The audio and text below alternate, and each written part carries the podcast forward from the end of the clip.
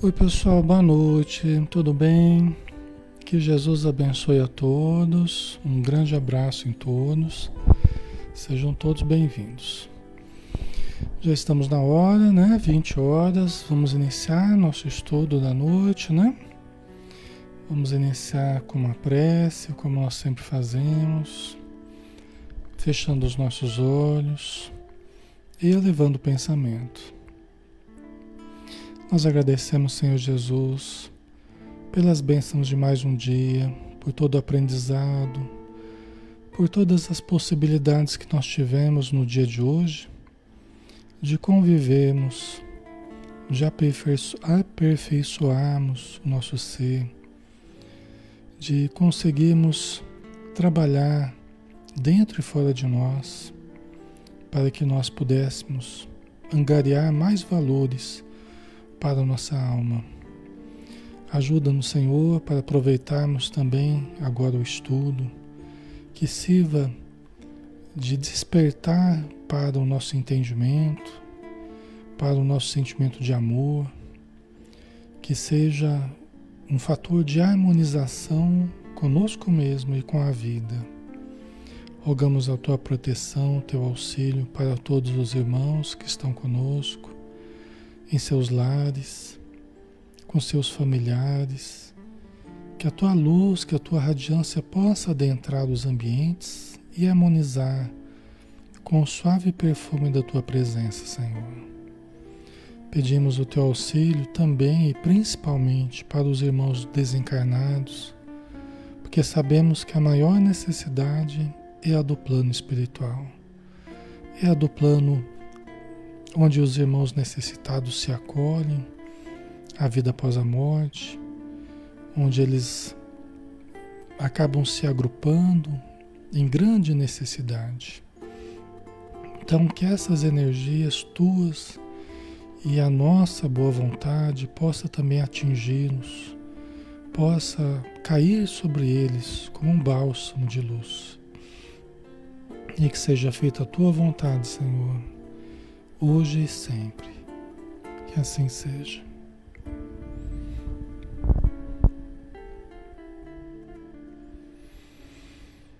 Muito bem, pessoal. Boa noite a todos. Um grande abraço, tá? Vamos iniciar, né? Nós vamos dar continuidade aos estudos do livro Nosso Lar, um livro de Francisco Cândido Xavier, o médium, e o espírito, o espírito André Luiz, tá?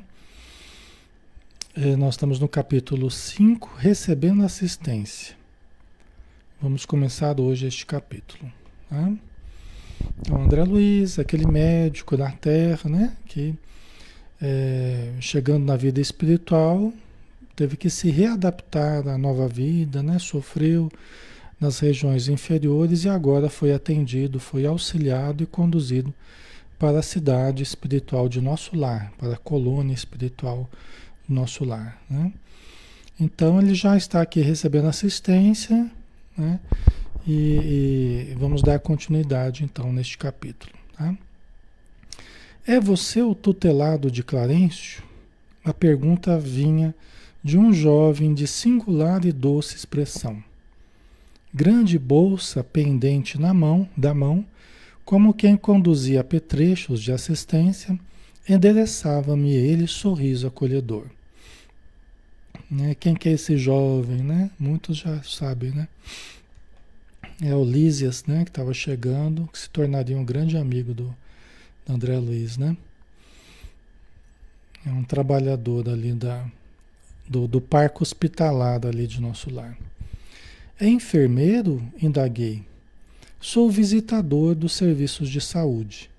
Nessa qualidade, não só coopero na enfermagem, como também assinalo necessidades de socorro ou providências que se refiram a enfermos recém-chegados. Quer dizer, uma espécie de enfermeiro, mas não apenas enfermeiro, né? É um visitador que providencia uh, aquilo que os necessitados, os, os, que estão internos, eles estão precisando, os enfermos, né? Estão precisando, né? Então, um pouco mais do que um enfermeiro, né? Que está, está num quarto ali separado, né? O André Luiz não está numa enfermaria, Ele está num quarto separado, isolado, né? É, e o enfermeiro, né, o Lisas, foi visitá-lo, né, para ver como é que ele está. Vamos ver aqui. Notando minha surpresa, explicou: Nas minhas condições, há numerosos servidores em nosso lar. O Lísias falando, né? O amigo ingressou agora na colônia e naturalmente ignora a amplitude dos nossos trabalhos. Né? Então, o Lísias explicando para ele, né? Que existem muitas pessoas que estão na mesma condição que ele, o Lísias, né? Que agora o André Alice chegou na colônia, ele não conhece nada praticamente, né? E é um, uma colônia grande, assim, a gente vê pelas, pela narrativa no, ao longo do livro, a gente vê que é uma colônia grande, né? Onde é mais de um milhão de pessoas, né? trabalham, pelo que a gente vê depois no livro mesmo, né? A informação do próprio livro, tá? Mais de um milhão de habitantes, então é uma colônia grande, né? Uma cidade espiritual grande. Então ele levaria muito tempo ainda para conhecer toda a extensão dos trabalhos, né? Para fazer uma ideia, basta lembrar que apenas aqui, na seção em que se encontra, existem mais de mil doentes espirituais. E note que este é um dos menores edifícios do nosso parque hospitalar. Né? Você vê que é grande, né? Eles estão num um dos menores edifícios do parque hospitalar de nosso lar, né? E apenas na seção em que eles se encontram existem mais de mil doentes. Doentes espirituais eh, são os doentes, os doentes. Por quê? Porque todos são espíritos que estão é, é, ainda se tratando dos males que trouxeram do planeta, ainda trazem impressões fortes da matéria, né? desajustes do perispírito que precisam ser tratados, ok? Então dá para a gente ter uma dimensão mais ou menos, né? Eu não sei quanto é que tem um, um grande hospital de uma grande cidade, quantos, quantos mil doentes tem, eu não, não tenho ideia, né? Não, não trabalho assim diretamente hospital, mas vocês que trabalham podem ter uma ideia, né? Aproximada aí do tamanho que seja isso, né? Mil doentes, eu não tenho nem ideia de como é que seria isso em termos de, de espaço físico e tal, né? Aninha Soares, doentes espirituais, será que sentem dor? Sim, sentem dor. Tá? É, os, espí os espíritos sentem dor, sentem todos os fenômenos fisiológicos que nós temos, eles também têm. Principalmente recém-desencarnados, né? Principalmente recém-desencarnados porque trazem uma impressão da matéria muito forte ainda. Né? A maioria acha que está encarnado ainda. A maioria não percebe que desencarnou. Sente o corpo físico como se estivesse na matéria. Sente as dores das doenças que, que levaram a desencarnar, mas a pessoa acha que está doente ainda e que ela está no corpo. Então ela não vê a diferença. Aquele que se suicida sente a dor do tipo de suicídio que ele, comentou, que ele cometeu. Tá? Então, os espíritos é, também sentem dor. Por isso que os médiums, os médiums, é, numa reunião mediúnica, como é que um médium sabe que um espírito necessitado está se aproximando? É quando o médium começa a sentir sintomas. É uma das formas, né? Ele pode começar a sentir sintomas. Sintomas físicos, né? Pode começar a sentir dores de cabeça, né? É, é, é pode sentir dores no estômago, pode sentir um cansaço extremo, uma prostração, sabe? Sensação de prostração, de esgotamento. Tá? Pode sentir qualquer coisa, o médium pode sentir qualquer coisa. O que demonstra que os espíritos sentem. Quem sente, na verdade, é o espírito, não é o corpo, tá? A gente é que tem a impressão, a gente que tem a impressão que a gente sente no corpo, né? Mas na verdade a ciência na Terra já sabe que a gente não sente no corpo, a gente sente no cérebro. Toda dor, toda, na verdade a gente sente, isso a ciência já sabe, tá? Não é uma coisa espírita, isso é conhecimento da ciência. Nós sentimos no cérebro, nós não sentimos na mão exatamente, no rosto, nas pernas, não é? A gente sente o impulso que vai até o cérebro, a gente recebe o impulso e chega é ali que registra a dor e aí a gente responde da impressão que a gente está sentindo no corpo. Pois eu digo, né, os espíritos dizem que nós, nós também não sentimos no cérebro, nós sentimos no espírito. Então esse impulso ele passa pelo nosso pelo, né, pela mão, pelo pé, chega até o cérebro, vai até o, o espírito e volta, né? Volta trazendo a resposta. Quem sente, na verdade, é o espírito, tá? Então, uma coisa que a ciência precisa, é, com o tempo, precisa compreender essa realidade. Quem sente, na verdade, é o espírito. Tá? Por isso que quando a gente não tem mais o corpo, a gente continua sentindo. Entendeu? Quando a gente não tem mais o corpo físico, quem sente é o espírito, então a gente continua sentindo. E aí, quando o espírito se aproxima do médium, o médium registra a presença. Como é que ele registra? Ele percebe através de sintomas.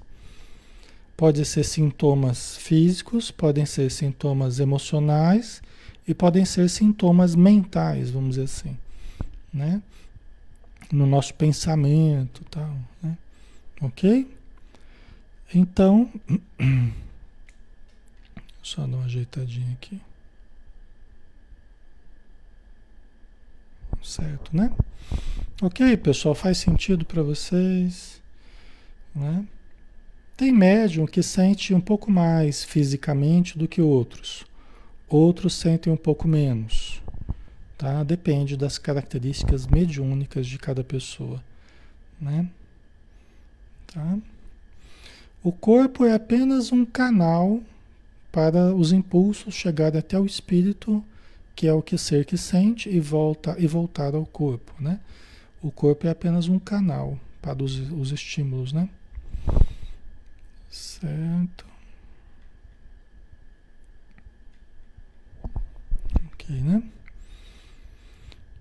Então vamos lá.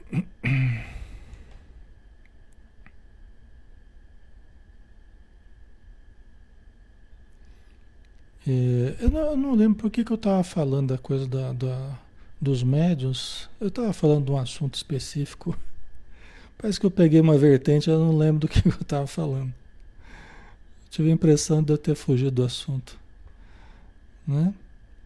Ah, tá. Vocês perguntaram se a pessoa sentia dor, né? Foi isso, né? se o espírito sentia, continuava sentindo dor, né? É. Tá.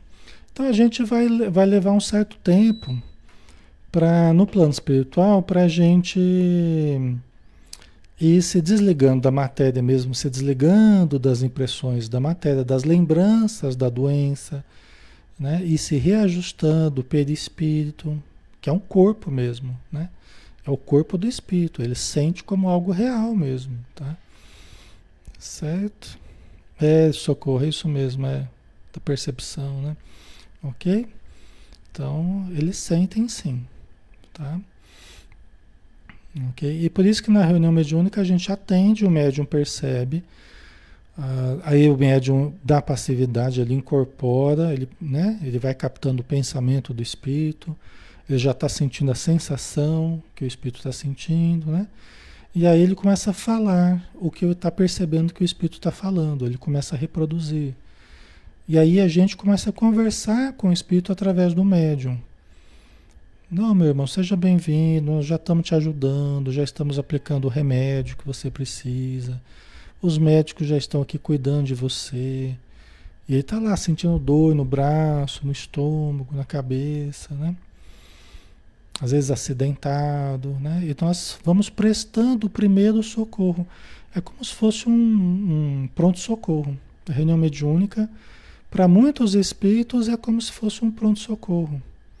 em que a nossa função é a de aliviar aquele sofrimento, né? fazê-lo muitas vezes adormecer, né? não necessariamente, mas fazendo-o adormecer e encaminhando ele para os espíritos amigos. E aí ele vai ficar dentro da, da, da estrutura da casa espírita, do hospital espiritual, se tratando. Tá? É assim que a gente ajuda, né?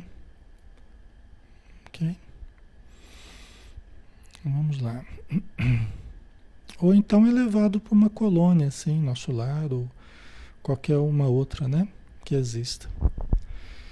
Tudo isso é maravilhoso, exclamei, adivinhando que minhas observações iam descambar para o elogio espontâneo. Lísias levantou-se da poltrona a que se recolhera e começou a auscultar-me, atento, impedindo-me o agradecimento verbal. Né? Então, diante do, da empolgação da André Luiz, né, falou, nossa, isso é maravilhoso, né? Aí o Lisa já percebeu que ia entrar já na faixa do, da exaltação, que ia começar a elogiar tudo que estava vendo e tal. Falei, bom, vamos trabalhar, né? Bora trabalhar.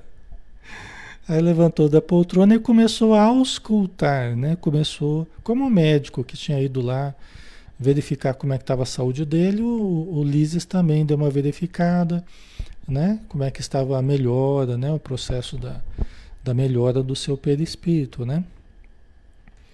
Os espíritos eles evitam ao máximo as expressões elogiosas, tá?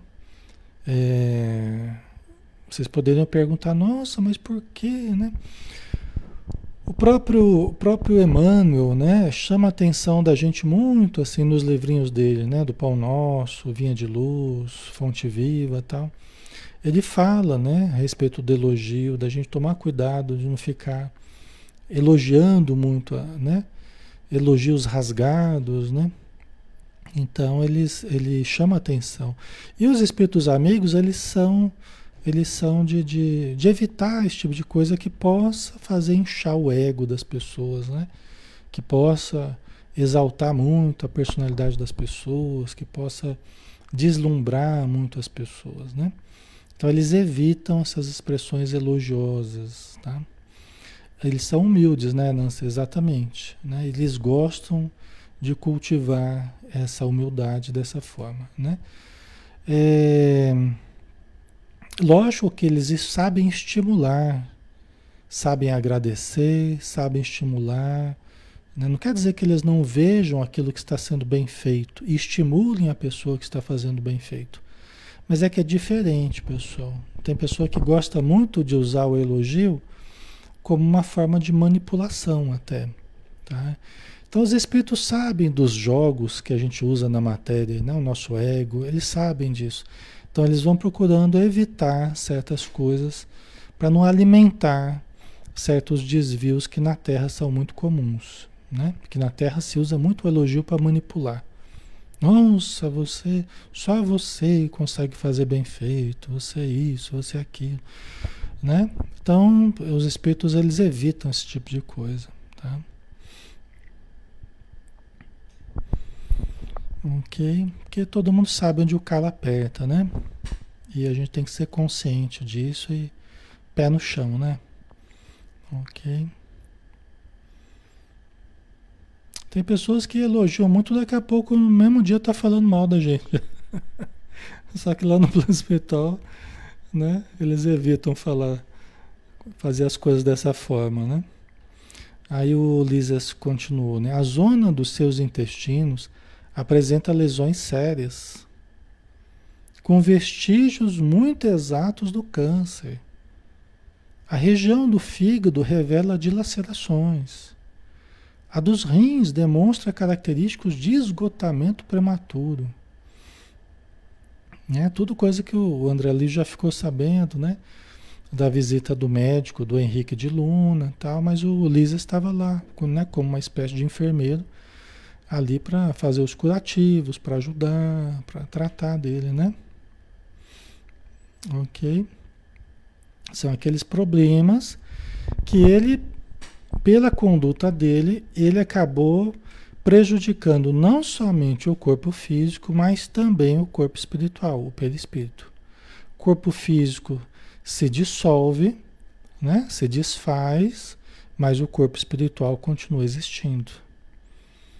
Né? Então, o corpo espiritual não tem como se desfazer, ele vai vai ter que resolver ali, vai ter que curar, tratar, né? Mas a coisa boa é que o, o perispírito ele se refaz. O perispírito, né? Ele se recompõe. Ele não vai ser destruído, ele, ele vai se recompor, né? Tá? Ele sobrevive à morte e, vai se recompondo com o tempo, né?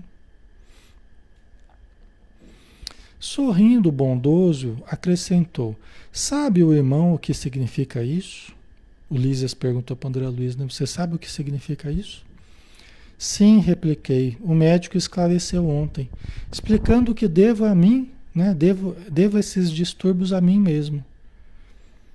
Né? Então eu já estava consciente, né?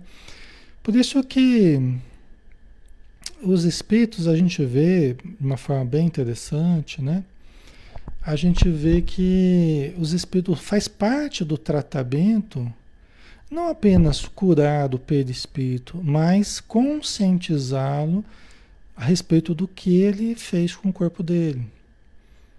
Então isso é isso é condutor de, de, de, de, uma importância muito grande, né? Isso proporciona um entendimento para o André Luiz que ele vai levar para a vida dele, do respeito ao corpo, né? Do que ele fez da vida dele, né? da vida material.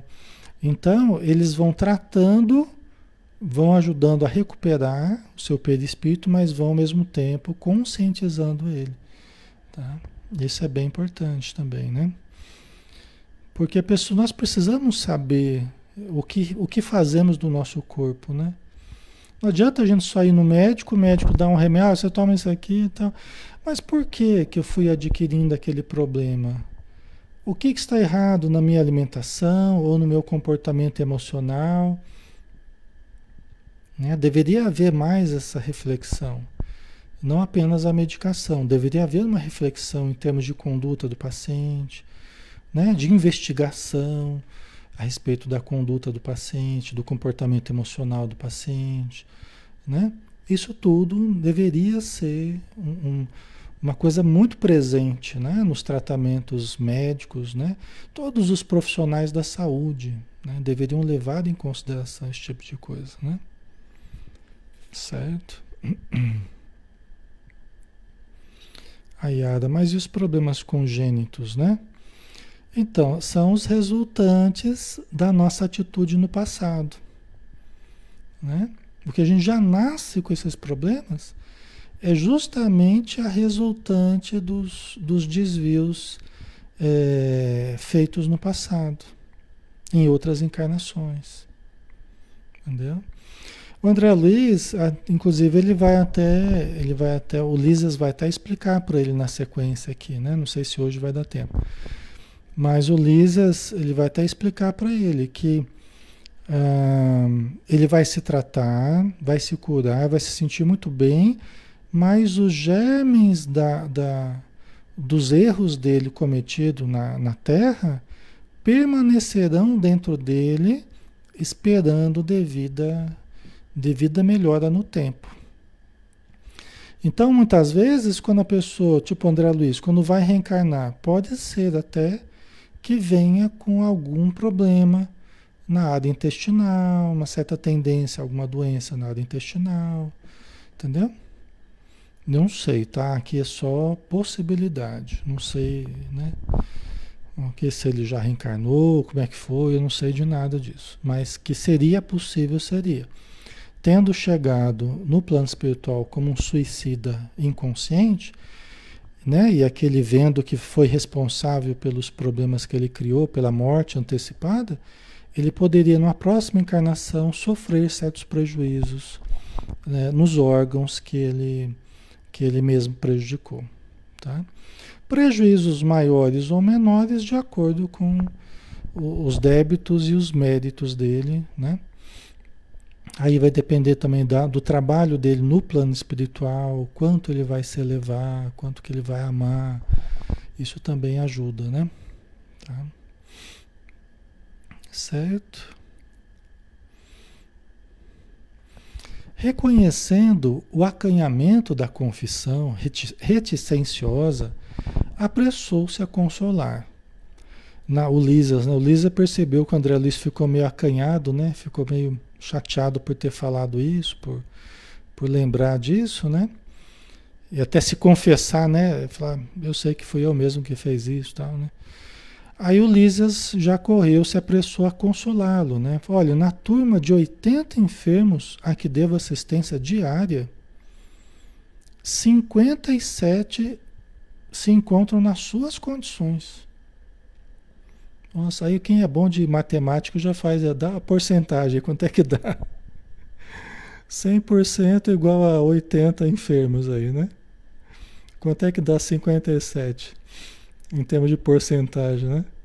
Dá, tá, dá bastante, né? Dá bastante. Dá mais de 50%, né? Na turma de 80 enfermos a que devo assistência diária, o Lisas falando, 57 se encontram nas suas condições. Já pensou? né? Já pensou quanta gente por isso que a gente está falando, né? A maioria das pessoas chega no plano espiritual antes da hora. E aqui a gente está falando apenas das 70%, 71%, que seja, né? 70%, 71%, é bastante, né? E aqui a gente está falando só daqueles que conseguiram já receber ajuda no em nosso lar. E a gente tá, pegou só uma amostra aqui do, do, do, das visitas diárias do Lísias, né? Então a gente pegou só para um parâmetro assim, bem a grosso modo. Mas é uma coisa interessante da gente pensar, né? A maioria chega antes da hora no plano espiritual. Aqueles que conseguem chegar na época prevista, na época programada, são chamados completistas que é uma posição gloriosa, dizem os espíritos. É uma, é uma situação gloriosa você chegar no plano espiritual na época que era para chegar. Tamanha a dificuldade que é. Entendeu? Tamanha a dificuldade. Inclusive, para a próxima encarnação, você pode escolher, você pode participar da programação, você pode opinar, pode escolher certas situações que você que você viverá. Né? Dá para você escolher participar da sua programação, entendeu? Então é uma coisa interessante, né? É o Luiz Fernando escolher uma porta maior e não a estreita, né? Exatamente, é a porta das facilidades, né? E não das disciplinas, né? De ser moderado nos hábitos, de né? ser comedido. Exatamente. Isso, Maria José, adquire créditos, com certeza. É, é assim que eles explicam para a gente, né? principalmente no livro Obreiros da Vida Eterna, que fala da desencarnação, né? É, é, não lembro se é exatamente nesse livro, não, mas na obra do André Luiz explica, explica bem essa questão. Tá? Nos, todos os livros aí ele vai falar alguma coisa. Ok? Então é isso, né? Todos nós estamos é, procurando essa condição. Todos nós. Né? A gente reencarnou na esperança de conseguirmos voltar. Falaram pra gente, ó, oh, Alexandre, desce lá, desce lá e arrasa. desce lá e só volta só volta quando chegar a hora, hein? Não chegue, não volte aqui antes do tempo. Não me apareça aqui antes da hora. né? Então, todos nós viemos com um propósito de sucesso espiritual, né? De sermos bem-sucedidos, né? De sermos bem-sucedidos espiritualmente, né?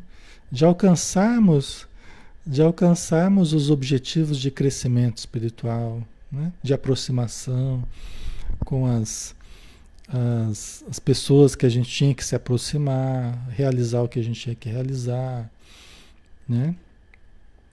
Você entende? Então, É, mas é difícil, né? Não é fácil. Né? A gente tem que se manter no caminho, a gente tem que se manter no caminho reto ali. Se descuidar, a gente já, a gente já entra no caminho da, da das viciações, né? E gastar energia com coisas que não vão acrescentar em nada, né? Isso tudo vai, vai diminuindo as nossas chances, né? E talvez ignore que existem por aqui os mutilados. Já pensou nisso? Sabe que o homem imprevidente que gastou os olhos no mal, aqui comparece de órbitas vazias? Olha que interessante, né? O Lisas ainda explicando para André Luiz, até para consolá-lo, né? Para dizer, ó, tua situação não é das piores, não. Você, você talvez ignore que existem por aqui os mutila mutilados, os que chegam com mutilações, né? Mutilações pelo seu próprio comportamento, tá, pessoal? Já pensou nisso? Sabe que o homem imprevidente que gastou os olhos no mal, aqui comparece de órbitas vazias? Quer dizer que conforme a gente utilize certos órgãos, nós vamos prejudicando o perispírito. Nós prejudicamos o corpo físico também, mas nós acabamos também prejudicando o perispírito. Nós acabamos lesando o perispírito. Então, se eu usei os olhos para o mal, sempre focar no mal das pessoas, das organizações, do planeta, da vida. Sempre estou sempre olhando apenas o mal das pessoas, comentando apenas o mal. E posso haver, posso chegar no plano espiritual com as órbitas vazias. Cego, né? Cego e com deformação no campo visual. Porque o perispírito, o perispírito ele é muito maleável a, a, ao pensamento ele é muito maleável aos sentimentos. O que a gente faz de bom e o que a gente faz de ruim. O perispírito é muito maleável às nossas, aos nossos sentimentos, às nossas boas obras ou às nossas obras infelizes. Por isso que fazer a caridade, dizem os espíritos, que vai aformoseando a alma. É um tratamento de beleza para a alma. Olha aí que beleza, né? A caridade é um tratamento de beleza para a alma, vai aformoseando o ser. Deixa o ser bonito, radiante. Mesmo que fisicamente a gente não seja lá aquela coisa, mas, mas perispiritualmente ele já vai refletindo a beleza do espírito, a beleza das atitudes, né? a beleza do interior. Entendeu? Quando vem a deixar o corpo físico, aquele espírito já está bonito, já está radiante. Né? Legal, né? E o mesmo acontece com as coisas negativas, com as coisas ruins que a gente vem a fazer deliberadamente, né? Os erros praticados deliberadamente. Né? Isso também já vai tendo repercussões no perispírito nosso, mesmo na Terra. E depois que a gente sai do corpo físico, aí aparece mesmo o estrago, né? Que a gente acabou fazendo para nós mesmos, tá? Ok, o Chico Xavier, né? Socorro é uma alma bela, né? Exatamente. O, o, Chico se correspondia com Jesus Gonçalves, né? Jesus Gonçalves. Inclusive ele escreveu alguns livros através da minha mãe, né? Um espírito muito ligado a Maria de Nazaré. O Jesus Gonçalves, ele foi o apóstolo de Pitapitingui. Né? Ele morreu com, com né? É, poeta, né? tem um livrinho até bonitinho que chama Flores de Outono, só de poesias do Jesus Gonçalves. E tem poesias dele quando ele, ele era ateu, Aí depois que ele contraiu a doença, ele viveu boa parte da vida dele num leprosário em Pirapitingui. Hospital Colônia de Pirapitingui. E aí ele se tornou, no final da vida, ele se tornou espírita. E aí tem poesias dele como espírita, né? Por isso que ele, ele, ele é chamado poeta das chagas redivivas, Jesus Gonçalves. Ele se correspondia com Chico Xavier. Eles foram contemporâneos, né? E ele se correspondia com Chico Xavier, mandava foto, ele estava cada vez lá sem pedaço do nariz, sem, sem orelha. Ele mandava foto pro Chico, escrevia e tal, né? E aí um dia o Chico, o Chico conta que ele estava fazendo psicografia numa das, das sessões que ele tinha de psicografia. E ele viu um espírito chegar muito bonito, assim, muito radiante, né?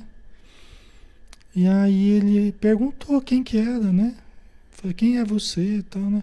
Falei, Chico, você não está me reconhecendo? Sou eu, o Jesus Gonçalves. Né? É, e aí o Chico percebeu que onde, onde ele tinha dilacerações por causa da rancianisa, né? Onde ele teve dilacerações é onde mais aparecia a luz do perispírito do, do Jesus Gonçalves. Aí até o Chico ele mandou uma carta, né, lá para para para Pirapitingui e ele ficou sabendo mesmo, né, porque não tinha a rapidez que a gente tem hoje, né? Então, dias depois, ele ficou sabendo que o Jesus já tinha morrido. Ele não sabia que ele tinha morrido. Então, ele morreu, foi fazer uma visita para o Chico e apareceu naquela radiância toda, né? Então, bem bonito, né? Demonstrando bem essa questão né, do, do, do, bem que se faz, mesmo estando ali todo deformado por causa da rancenise, né, que vai corroendo, é a lepra, né, para quem não conhece o nome, é a famosa lepra, né, então, é, tudo tem uma, uma compensação, né? Você sofre, sente dor, tá ali pagando certos erros do passado. O Jesus Gonçalves, ele foi tem, a, tem um livro que se chama Extraordinária Vida de Jesus Gonçalves. Tem até em PDF, quem quiser. Ele foi, ele foi na história, ele foi Alarico I, o rei dos visigodos, foi Alarico II, também rei dos visigodos, e foi depois, mais tarde, o cardeal Richelieu, que foi das figuras mais poderosas da Europa, responsável pela Guerra dos 100 Anos entre a Inglaterra e a França, né? se eu não me engano. Tá? Então foi o cardeal Richelieu, né? que foi um, um religioso de uma importância muito grande, mas também teve um, um, um causou um prejuízo muito grande para a Europa, né? Então ele teve várias encarnações, ele conta, ele foi um dos espíritos que apareceu para Divaldo, né? No começo da tarefa do Divaldo, ele foi um dos espíritos que, que apareceu para o Divaldo, que foi chamá-lo para o trabalho e tal, né? Aí ele conta, o Divaldo conta isso numa palestra, né? Que ele, ele, ele falou para o Divaldo que acho que as cinco últimas encarnações tinham sido como leproso. A última delas como Jesus Gonçalves, né? quer dizer, por cinco encarnações, para pagar os débitos das guerras, das, das coisas todas que ele fez. Foram cinco encarnações como leproso. Já pensou? Só para vocês terem uma ideia né, dessa questão da lei de causa e efeito. Né? Então, é, como é que funciona mais ou menos, né? Em certos casos. Então aqui a gente está falando da. O Lísias está falando das consequências, né?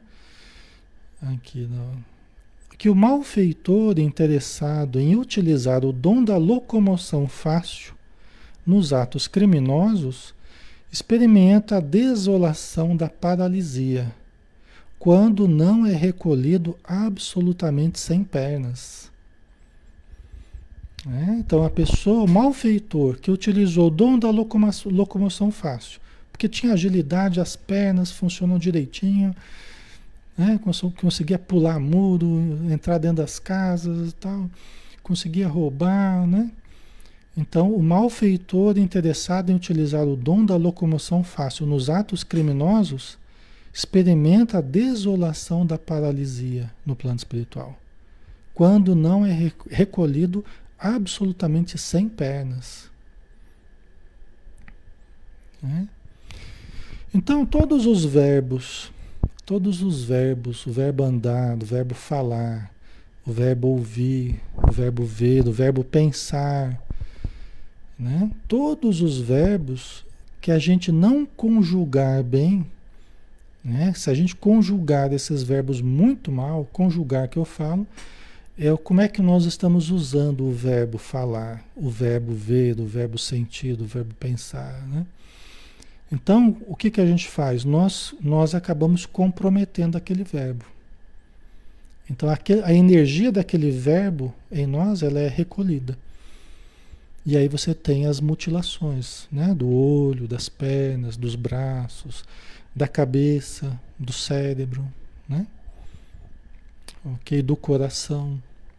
Como é que nós estamos conjugando os vários verbos? Nós temos que aprender a conjugá-los de uma forma pura, através do bem, da prática do bem. Por isso que a caridade, o bem que a gente faz, não é apenas uma questão, ah, para eu falar que eu estou fazendo bem. É um exercício do, do, do espírito enquanto energia que ele irradia, né? os verbos que ele desenvolve. Né? Nós vamos trabalhando esses verbos né? Nós vamos potencializando esses verbos, de modo que a gente, através do bom exercício do pensamento, nós vamos potencializando o verbo pensar. Vamos adquirindo cada vez mais condição de pensar com acerto. Quanto mais a gente exercita o verbo falar, nós vamos potencializando o verbo falar para construir através da fala. Quanto mais a gente aprende a ouvir, nós vamos exercitando os verbos, o verbo ouvir, né? aprendendo e, e adquirindo isso até no nível espiritual, de aprender a enxergar além das aparências, aprender a ouvir o inaudível, aprender a pensar além do que se vê, né? Vocês entendem? Então, nós vamos adquirindo capacidades além do comum, além do normal né? Conforme a gente vai exercitando esses verbos, né? Quando a gente usa mal, a gente compromete os verbos. Aí, até com um mecanismo protetor, para que a parte não prejudique o todo, nós meio que recolhemos a força daquele verbo. Aí é o que Jesus explica: é preferível que entreis na vida sem um olho, sem um braço, sem uma perna, do que teres a alma né, do que perder a alma toda. Vocês entendem? É preferível que se perca a parte do que comprometer o todo. Se a gente está fazendo besteira com um determinado verbo, é um mecanismo autoprotetor. A gente recolhe a força daquele verbo. Inconscientemente, a lei divina em nós, ela recolhe a força daquele verbo. Assim no campo reprodutor, né? sexual, todos os sentidos. Tá? Certo?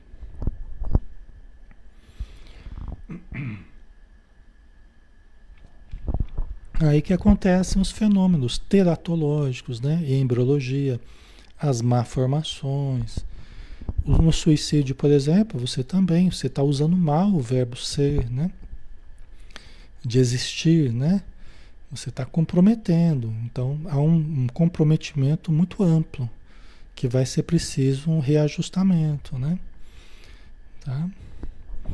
Em terapia, né, essa, em termos terapêuticos, é extremamente importante isso tudo que a gente está conversando hoje, tá? E nós só vamos voltar a, a, a, usar, nós, nós vamos, a muito custo, nós vamos retomando a força daquele verbo através do exercício no bem, através do, do do conhecimento no bem, da prática do bem, né? devagarzinho a misericórdia divina começa a liberar novamente a força daquele verbo.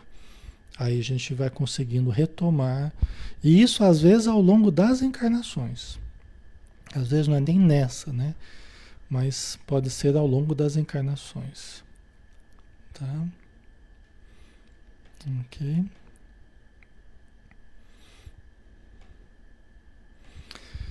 Que os pobres obsediados nas aberrações sexuais costumam chegar em extrema loucura.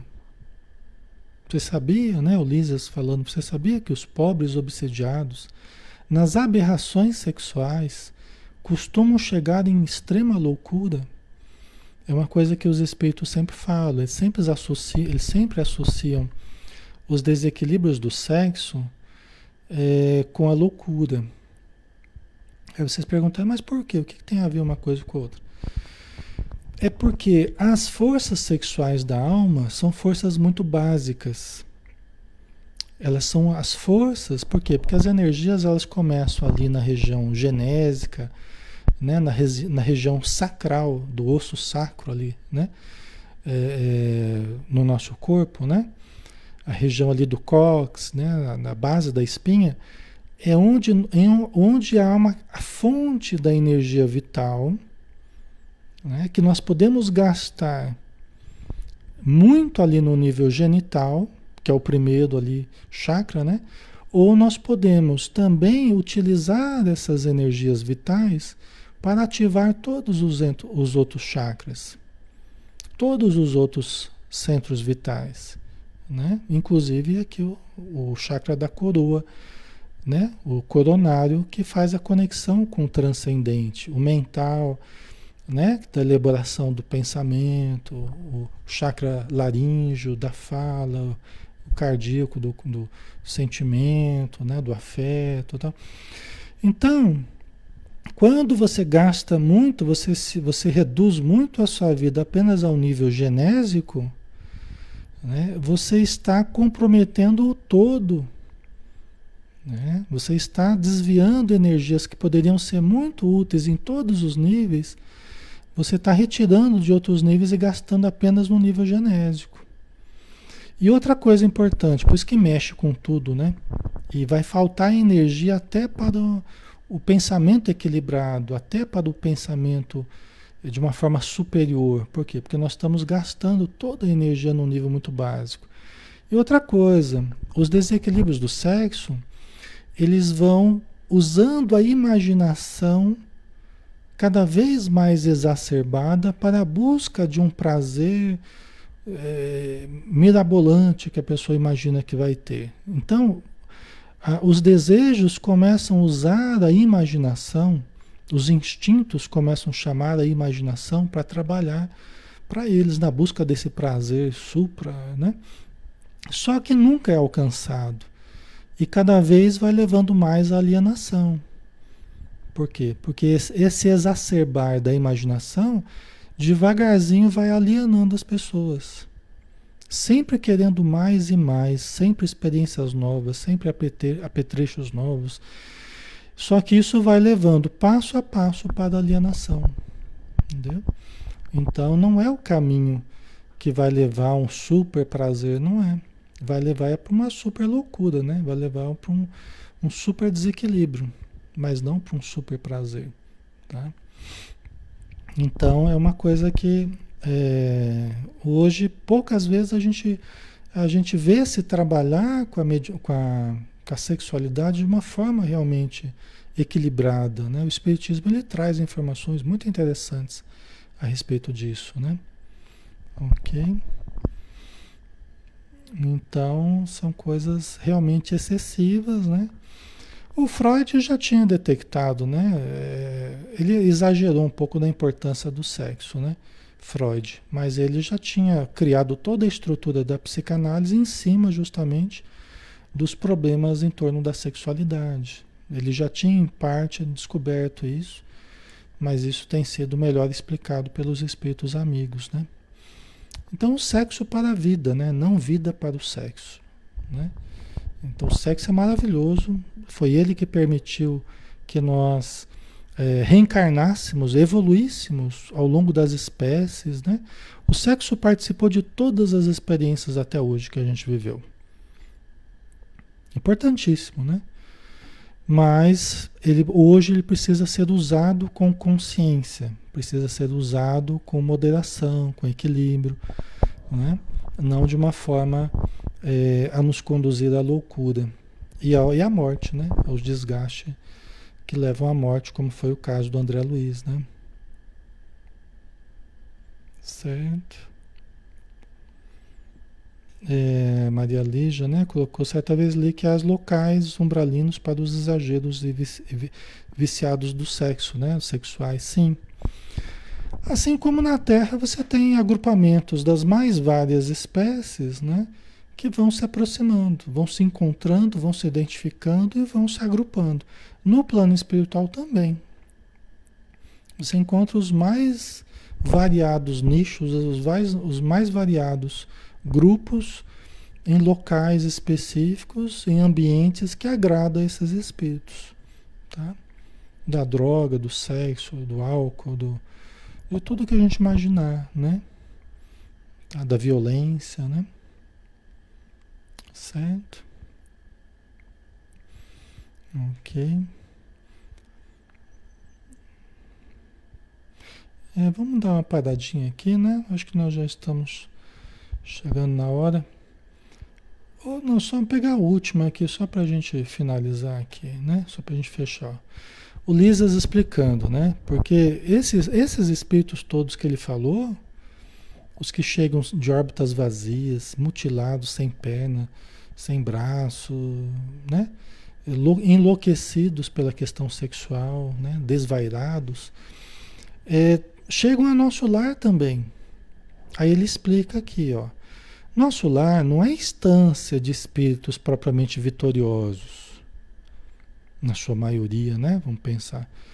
Se conferirmos ao termo sua razoável acepção, somos felizes porque temos trabalho, e a alegria habita cada recanto da colônia, porque o Senhor não nos retirou o pão abençoado do serviço.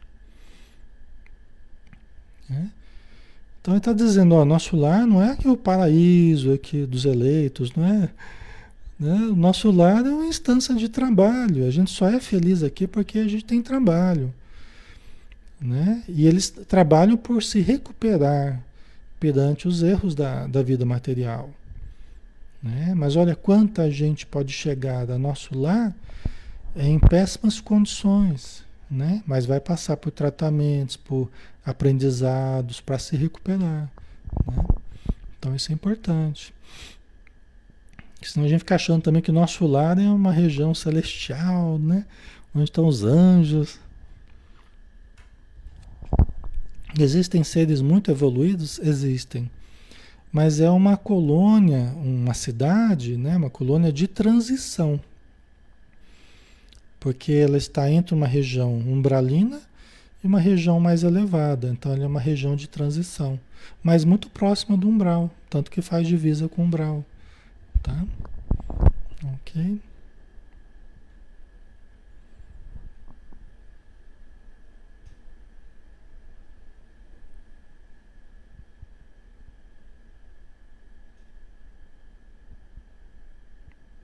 Vanilda, você trabalha muito lá, né? É, então, pelo que a gente ouve falar, sim. Muito mesmo.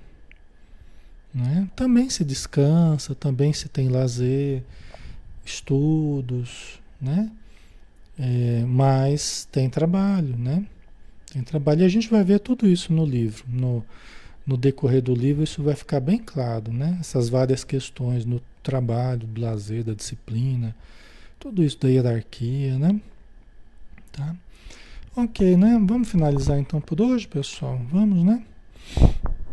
Então vamos agradecer novamente né, a Deus, a Jesus, aos bons espíritos, ao nosso espírito protetor que está ao nosso lado, aproveitando esse momento em que nós estamos receptivos e nos aplica passes, auxilia na elaboração dos nossos pensamentos, na compreensão dos estudos nas conexões que nós fazemos entre os acontecimentos, as relações que fazemos na nossa mente, Ele está nos ajudando, esse Espírito amigo, amparando nas nossas dificuldades do dia a dia, dificuldades orgânicas, emocionais, nos intuindo para o melhor, nos inspirando para o bem.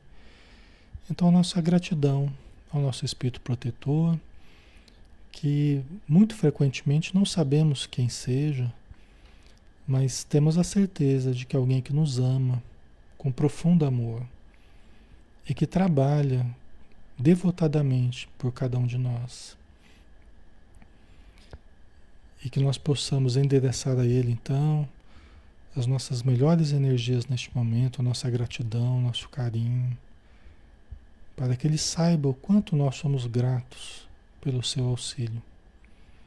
Muito obrigado, Senhor Jesus, por este ser que nos ampara, que nos auxilia e que possamos contar com Ele e com muitos outros irmãos da vida espiritual que nos amam e que também nos ajudam cotidianamente.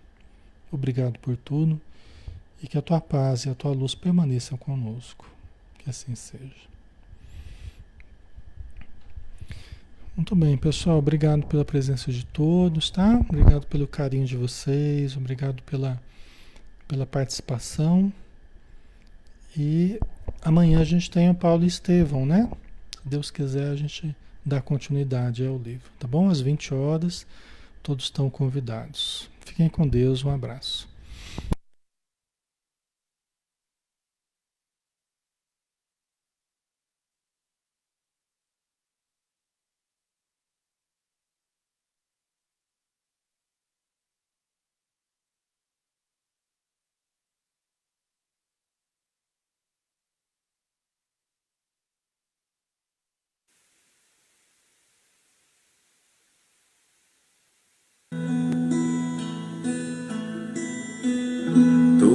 Vez que eu penso em Jesus, meu coração se acende no meu peito.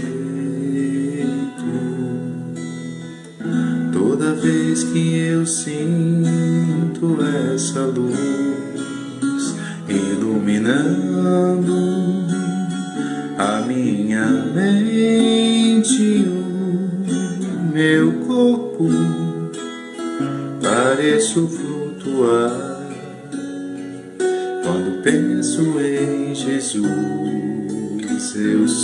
paz quando penso em Jesus. Minha alma se perfuma numa doce vibração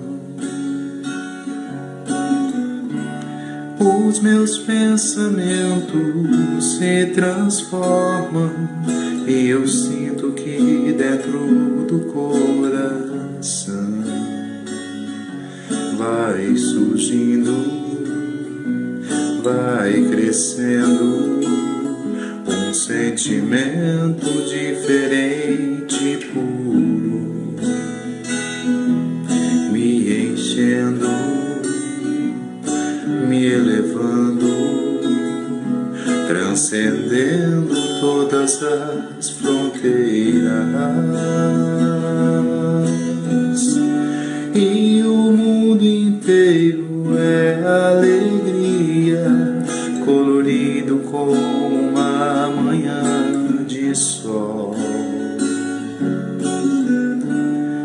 Quase grito de tanta felicidade. Meu sorriso não demora a despontar. Quando penso em Jesus, só quero amar.